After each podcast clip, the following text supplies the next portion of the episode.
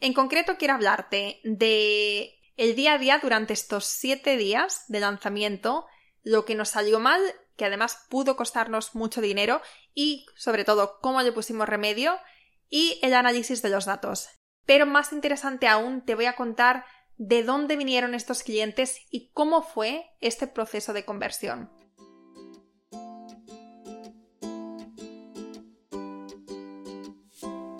Hola, soy Laura Orzaiz y me encanta hablar de marketing, redes sociales, mindset y todo lo que hay detrás del fascinante mundo del emprendimiento.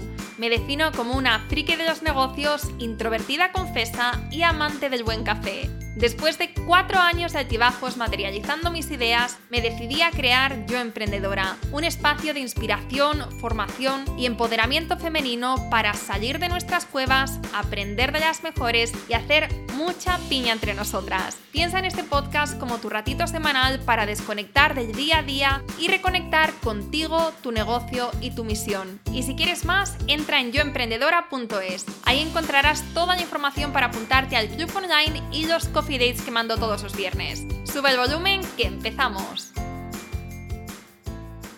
Hola a todas y bienvenidas a un nuevo episodio del podcast Yo Emprendedora.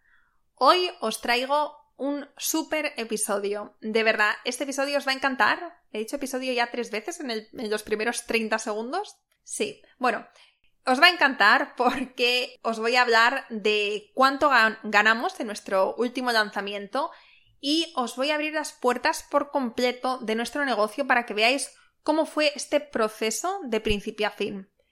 En concreto quiero hablarte de eh, la estrategia de pre-lanzamiento que usamos, las campañas de email y de Instagram, el día a día durante estos siete días de lanzamiento, lo que nos salió mal, que además pudo costarnos mucho dinero y sobre todo cómo le pusimos remedio y el análisis de los datos. Es decir, te voy a contar lo que ganamos, pero más interesante aún, te voy a contar de dónde vinieron estos clientes y cómo fue este proceso de conversión, que para mí es lo más, más, más interesante de todo.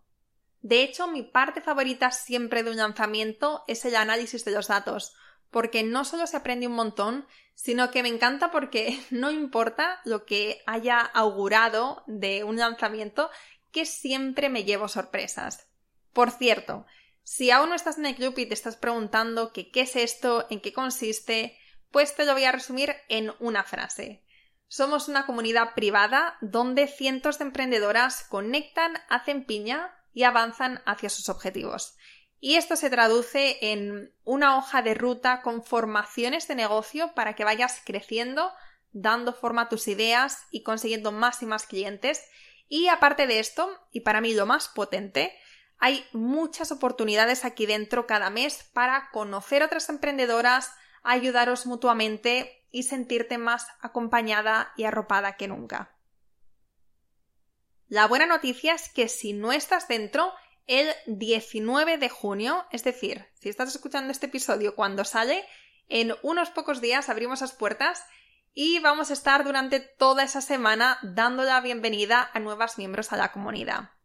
Puedes entrar ahora en yoemprendedora.es barra club y apuntarte a la lista de espera. Dicho esto, vamos a empezar con este episodio porque tenemos mucho de lo que hablar. Vamos a empezar con la estrategia. En concreto, la estrategia que llevamos a cabo en este último lanzamiento, que fue eh, los últimos días de febrero y los primeros días de marzo. Como ya sabrás, porque lo he repetido bastantes veces por aquí, por Instagram, por los coffee dates, llevo unos meses en modo viajera por el mundo, de ciudad en ciudad, de país en país, y por eso cuando me puse a pensar en ideas para el lanzamiento, rápidamente descarté todo lo que requiriese hacer directos o masterclasses o así, cosas por el estilo. Entonces, lo que quería era hacerlo muy sencillo, muy simple, pero al mismo tiempo que fuera eficaz. Por eso me decanté por hacer un reto, porque lo podíamos preparar con antelación y lo podíamos programar. Aparte, pues no requería que yo estuviese ahí en el momento y como ya habíamos hecho tantos retos previamente de diferentes formatos y formas y colores y todo, pues tengo una buena idea de cómo hacerlo y digamos que me siento cómoda.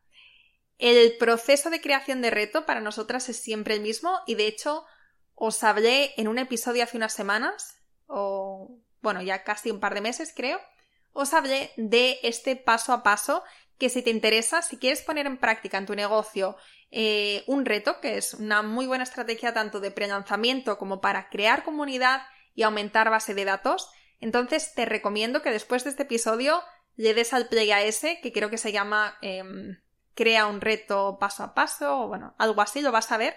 Está en la lista de los episodios que tenemos de los últimos dos meses. Y si no, te lo voy a dejar también en las notas del podcast para que lo veas claramente y puedas puedas entrar y después de este episodio aprender cómo poner en práctica esta super estrategia. En esta ocasión, para que no me pillara el toro, lo que hice fue empezar a preparar el reto con un mes de antelación.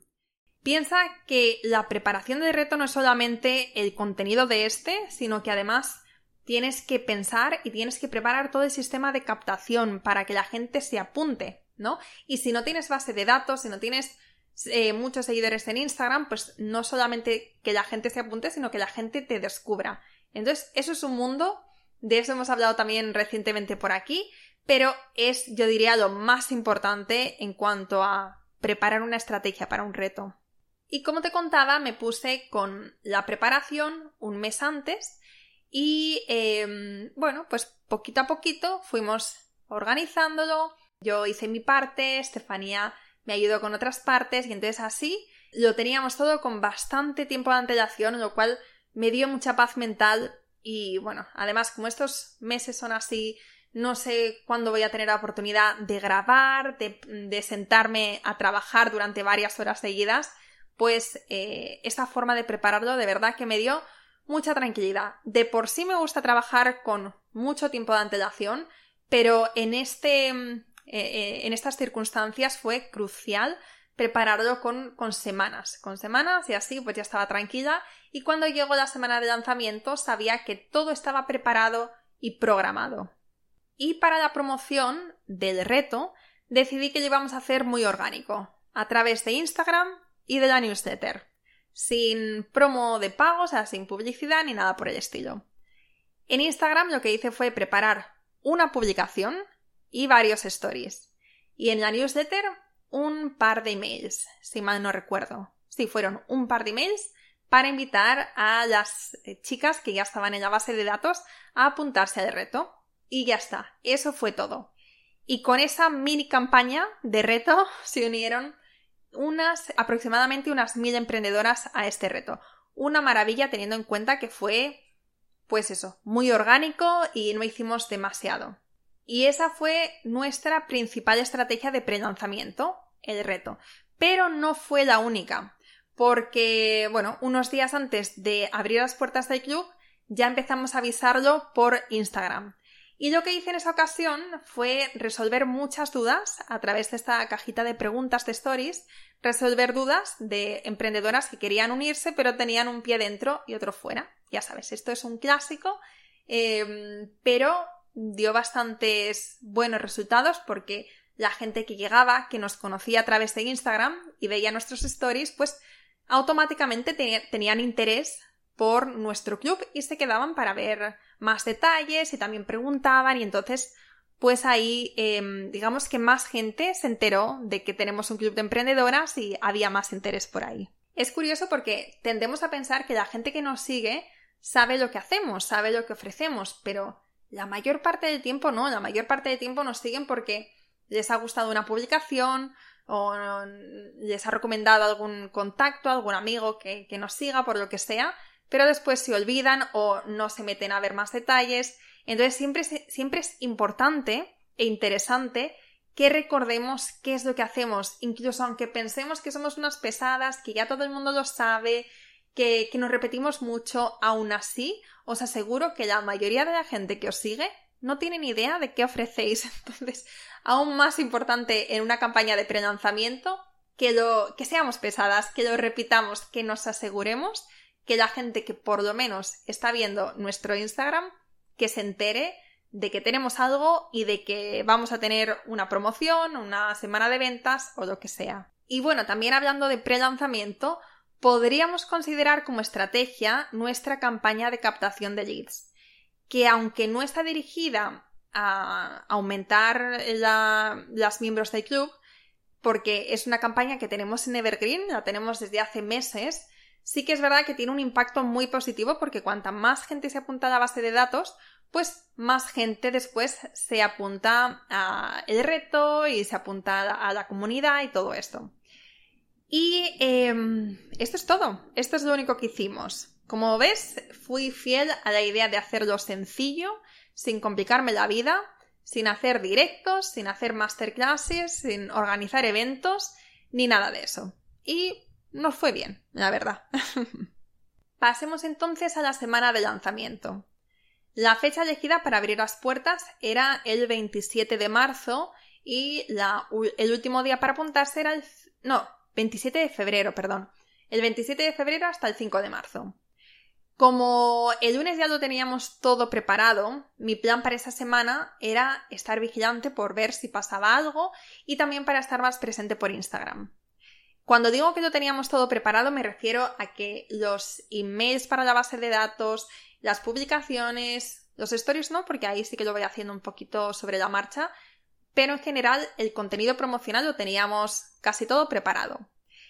Y mi idea porque es lo que había estado haciendo durante los últimos lanzamientos de los últimos años, fíjate, era no ir viendo los resultados. Me pone muy nerviosa saber quién se va uniendo, eh, cuántas personas, eh, ver como los resultados en, en, el momento es algo que, que sí, que me pone nerviosa, que eh, genera muchos subidones y bajones y es como estar en una montaña rusa en una semana tan crítica entonces lo que, lo que había hecho hasta, hasta este último lanzamiento era no mirar los datos hasta que terminábamos de. hasta que terminábamos esa semana y cerrábamos las puertas. Es un poco como ojos que no ven, corazón que no siente, ¿no? es absurdo, lo sé, porque, bueno, al final cada una tiene que encontrar lo que le va funcionando y yo lo había hecho así mm, hasta ahora, pero la cosa se torció, como te decía. Resulta que más o menos el tercer día, tercero o cuarto, no recuerdo, empezamos a tener un montón de errores en la plataforma de pagos. Y llegó el punto que la mitad de las transacciones daban error. Es decir, que de 10 personas que querían unirse, solamente podían hacer el pago 5. Y las otras 5, pues daba error la plataforma y entonces no podían entrar, pero tampoco o sea, digamos que le salía un error, pero no, a, a, nosotros no nos llegaba un email y entonces no sabíamos, a no ser que nos metiésemos en Stripe y, y viéramos todas esas transacciones fallidas, no nos salía el error. Esto fue horrible, lo pasé fatal porque fue además de pronto, no lo habíamos mirado, yo estaba viendo las, los pagos eh, que sí que, que finalizaban con éxito, pero no me había parado a pensar que había una pestaña donde podías ver transacciones fallidas. Y cuando lo vi, bueno, casi me da, casi me da algo. Cuando vi que además había tantas personas que se habían quedado ahí en el limbo eh, porque les daba error, pues em, fue, fue súper frustrante. Imagínate en pleno lanzamiento donde lo único que quieres es que todo vaya bien, que todo vaya, ¿no? Como que, no, que no haya errores, que no haya demasiados. Mm, que no haya demasiadas sorpresas pues encontrarte con, con esto, con un error en la plataforma de pago, es como lo peor que te puede pasar casi. ¿Y qué hice? Te preguntarás. Primero, ponerme de los nervios, eso seguro. Incluso creo, creo recordar que lloré. No lo sé, pero probablemente. Y después busqué una solución. Una solución temporal porque lo que no quería era que los programadores se pusieran a hacer cosas, a toquetear la, la plataforma durante la semana de ventas. No, no, eso era algo que, que, veía que era que podía ser un desastre porque podían terminar de cargarse por completo la plataforma y, y, no, no era factible. Entonces lo que hice fue, lo primero cambiar de Stripe a PayPal, porque en Stripe nos daban muchísimos errores, y al cambiar a PayPal sí que seguíamos teniendo errores, pero eh, muchísimo menos. Pasamos del 50% a quizá el 10% más o menos. Que en ese momento, pues sinceramente, yo me conformaba. Y lo segundo que hice fue escribir a todas estas personas que les había dado fallo la plataforma y enviarles otro enlace para que se suscribiesen. Aquí yo estaba súper negativa porque pensaba, ya verás que no vamos a, conseguir recuperar ni a la mitad porque si ya cuesta convencer una vez, convencer una segunda vez es pues volver a pensarte si realmente lo quieres, si lo necesitas. Pero no, por suerte me equivocaba y todas, menos una chica, se unieron. Esto que además eh, recuerdo que no fue, o sea, no solamente fue mandar un email y le daban y rellenaban sus datos y todo estaba ok. Con algunas personas les seguía dando problemas. Y bueno, el error fue eh, un tema de, de códigos, códigos de la página web, cosas que salen completamente de mi entendimiento, de no, no sé ni explicarlo, pero, pero no era, digamos que no había un patrón con el error. Y al no haber un patrón, pues una misma persona podía volver a meter sus datos tal cual lo había hecho la primera vez y, y, terminaba el pago satisfactoriamente, o pues no, le volvía a dar error una vez y otra vez y otra vez. Entonces, eh, con alguna persona me pasó que tuvo que intentarlo hasta 10 veces y la pobre seguía ahí, estábamos hablando en el momento, yo no paraba de pedirle disculpas. Ella, eh, pues me decía, es que este es el proceso más complicado de pago que, que he vivido en toda mi vida. Y yo decía, madre mía. Y yo lo único que podía hacer en ese momento, aparte de pedir perdón, era prometerle que una vez dentro, que la experiencia iba a ser estupenda y que se iba a alegrar muchísimo de, de formar parte, pero bueno, que eran cosas que pasaban y en ese momento pues simplemente había que, superar esa semana, que sobrevivir, mejor dicho, esa semana y después buscar una solución. Fueron momentos difíciles y solamente de acordarme ya me pongo un poco, un poco tensa. Pero bueno, son cosas que pasan, también os digo, que cuando tenemos un negocio pues nos vamos a encontrar errores y cosas que no entendemos, que además tenemos que solucionar y, y es frustrante y sobre todo cuando te pasa en una semana de ventas, cuando solamente, eh, como en nuestro caso, tenemos una semana de ventas cada X meses, pues em, es como lo peor que te puede pasar, pero la buena noticia, porque no todo es malo, la buena noticia es que los resultados fueron muy positivos.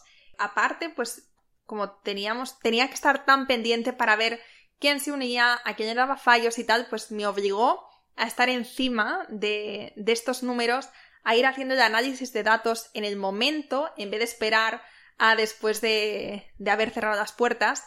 Y eso me daba un feedback muy interesante porque en el momento podía ver, mira, esta campaña, o sea, este email de, mm, a la base de datos ha funcionado muy bien, o este no tan bien, o esta cajita de preguntas en Instagram nos ha dado muy buenos resultados. Y entonces eso hacía que repitiese o que hiciese más de aquello que nos iba funcionando. Y además, a diferencia de lo que yo pensaba en su momento, de no, es que ir viendo los datos, ir viendo los números en el momento me va a poner muy nerviosa y todo eso, lo que, lo que me daba era mucha tranquilidad y mucha fuerza al ir viendo los números en el momento.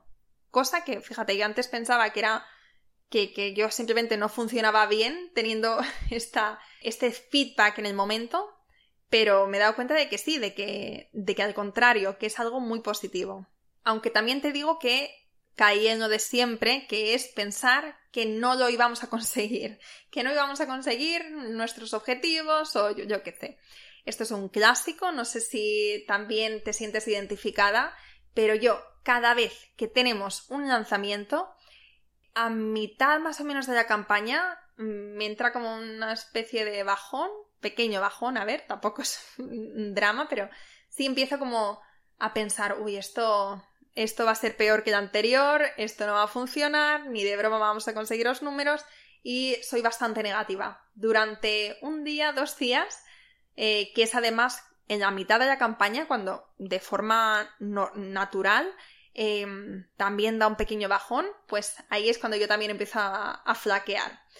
Sí, cometí como el típico error, pero bueno, no es un error, es simplemente una debilidad quizá de los emprendedores, o por lo menos una mía, pero eh, por suerte, pues claro que lo conseguimos y em, nada, pues otro, otro aprendizaje para la próxima, el próximo lanzamiento, que además lo tenemos ya, pues mm, que me dé un poquito de fuerza para cuando vengan estos sentimientos, estas emociones tan negativas, decir, no, recordar y saber que hasta que no termina, todo está, todo es posible. Es eh, una frase que os compartí en un episodio del podcast que era It's not finished until it's finished.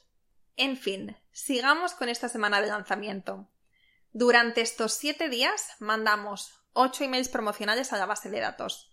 8 que quizá te puede parecer mucho o quizá te parece poco. A mí me parece adecuado. 8, 7, 9, 10, o sea, me parece correcto. Ni mucho ni poco. Aunque reconozco que ya los últimos días siempre tengo esa sensación de, de que soy una pesada y de querer terminar ya y volver a nuestros emails normales. ¿Y en qué consisten estos emails? Estos emails durante la semana de lanzamiento. Te voy a contar por si te inspira y por si quieres seguir un poco nuestro formato. El lunes, que es el primer día de lanzamiento, mandamos un email avisando que acabamos de abrir las puertas con información de todo lo que vais a encontrar dentro del club y un link de acceso. Sencillo, al grano y sobre todo, pues una celebración de ha empezado la semana de puertas abiertas del club y eh, lo hacemos con, pues eso, con, con mucho hype este primer email. El martes se manda un segundo email con más detalles y con testimonios de nuestras miembros. El miércoles mandamos un email clásico resolviendo las dudas principales que suele tener la gente antes de, unirse. También en esta ocasión, el miércoles por la tarde, cambiamos un poco la dinámica y hablamos del episodio de la semana, con un link para escucharlo. Y esto, aunque no lo parezca, también es una acción promocional, ya que dentro del episodio hay un call to action al club. El jueves mandamos un email donde em, hablábamos de las ventajas de unirte al club y también de que hay 60 formaciones por el precio de uno. Bueno, es que ni uno, o sea, 60 promociones por el curso de... o sea, por el precio de medio curso quizá. Y el viernes, aparte del coffee date, que no lo cuento como un email promocional porque se mandan todos los viernes, mandamos otro email por la tarde celebrando que ya éramos más de 400.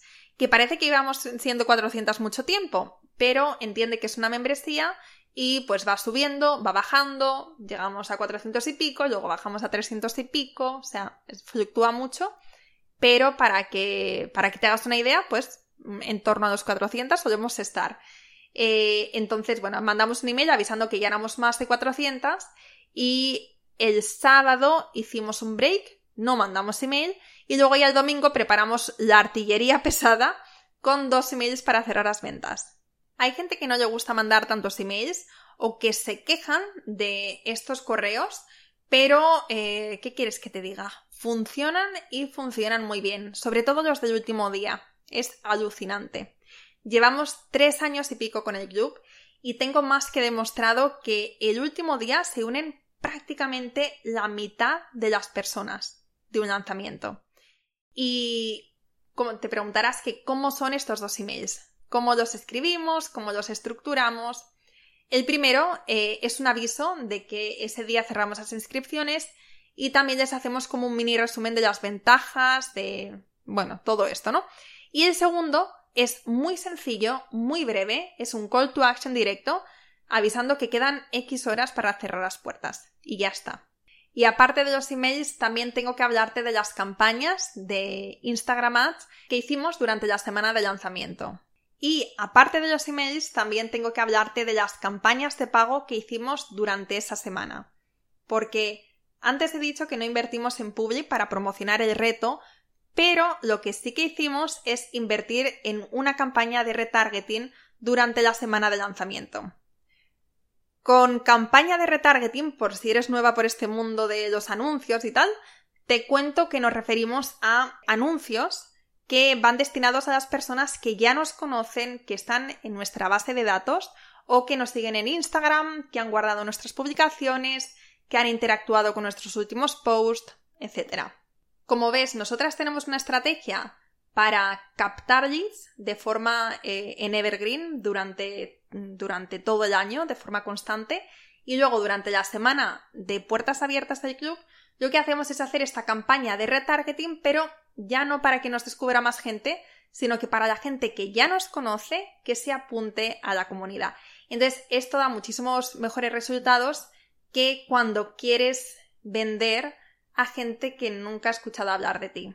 En mi opinión y en mi experiencia, esta es una forma increíble de avisar a la gente que ya te conoce que tienes eh, X promoción o eh, lo que sea y en nuestro caso que pueden unirse a nuestra comunidad.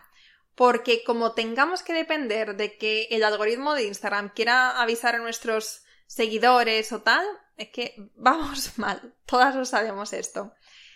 En el club tenéis eh, formaciones sobre esto, tenéis una formación en concreto de Facebook Ads impartida por Cintia, que es quien nos lleva las campañas, y que está genial para aprender este paso a paso para preparar tus primeros, tus primeros anuncios, campañas en Instagram y empezar a preparar esta estrategia de captación de base de datos, de, lo que sea, ¿no? De, aumentar eh, ventas también. Puede ser tanto para que te descubra más gente, para aumentar esa base de datos o para también directamente a las ventas. Y ahora sí, ya ha llegado el momento de hablar de resultados, de números, de estadísticas, de inversión. Vamos allá. en el lanzamiento de febrero febrero barra marzo, tuvimos 135 nuevas compañeras en el club, de las cuales 10 em, de ellas entraron en la membresía anual. Por si queréis echar cálculos, la membresía mensual son 27 euros al mes y la anual está en 269. Lo interesante para mí del modelo de membresías es que, aunque los lanzamientos quizá no son tan sexys como cuando vendes un curso o un programa de 500 euros, estos ingresos son recurrentes y se suman a lo que ya tenías antes. Entonces, si teníamos, por ejemplo, una base de 5.000 euros al mes, pues entonces un lanzamiento te puede aumentar 3.000 euros la facturación mensual, lo cual está genial.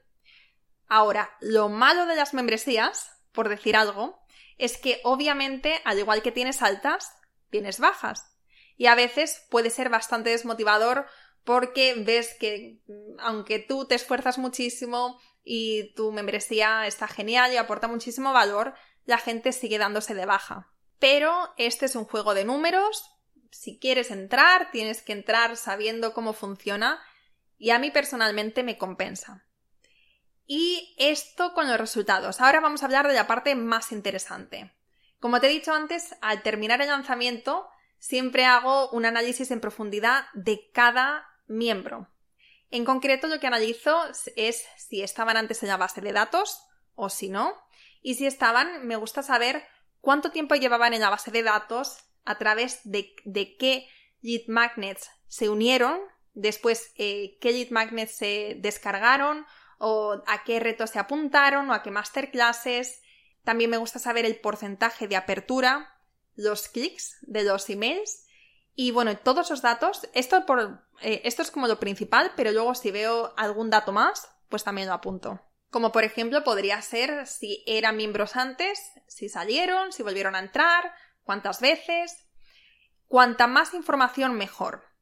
En esta ocasión te decía que este análisis lo había hecho durante la campaña, eh, pero también lo hice después. Cerraron las puertas y como te dije, el último día se unieron prácticamente la mitad de las personas, entonces pues nada más cerrar, tenía también bastante trabajo de análisis, cosa que me encanta porque disfruto muchísimo como viendo estos resultados y me lleva tiempo, ¿eh? Son horas de trabajo, pero es súper satisfactorio.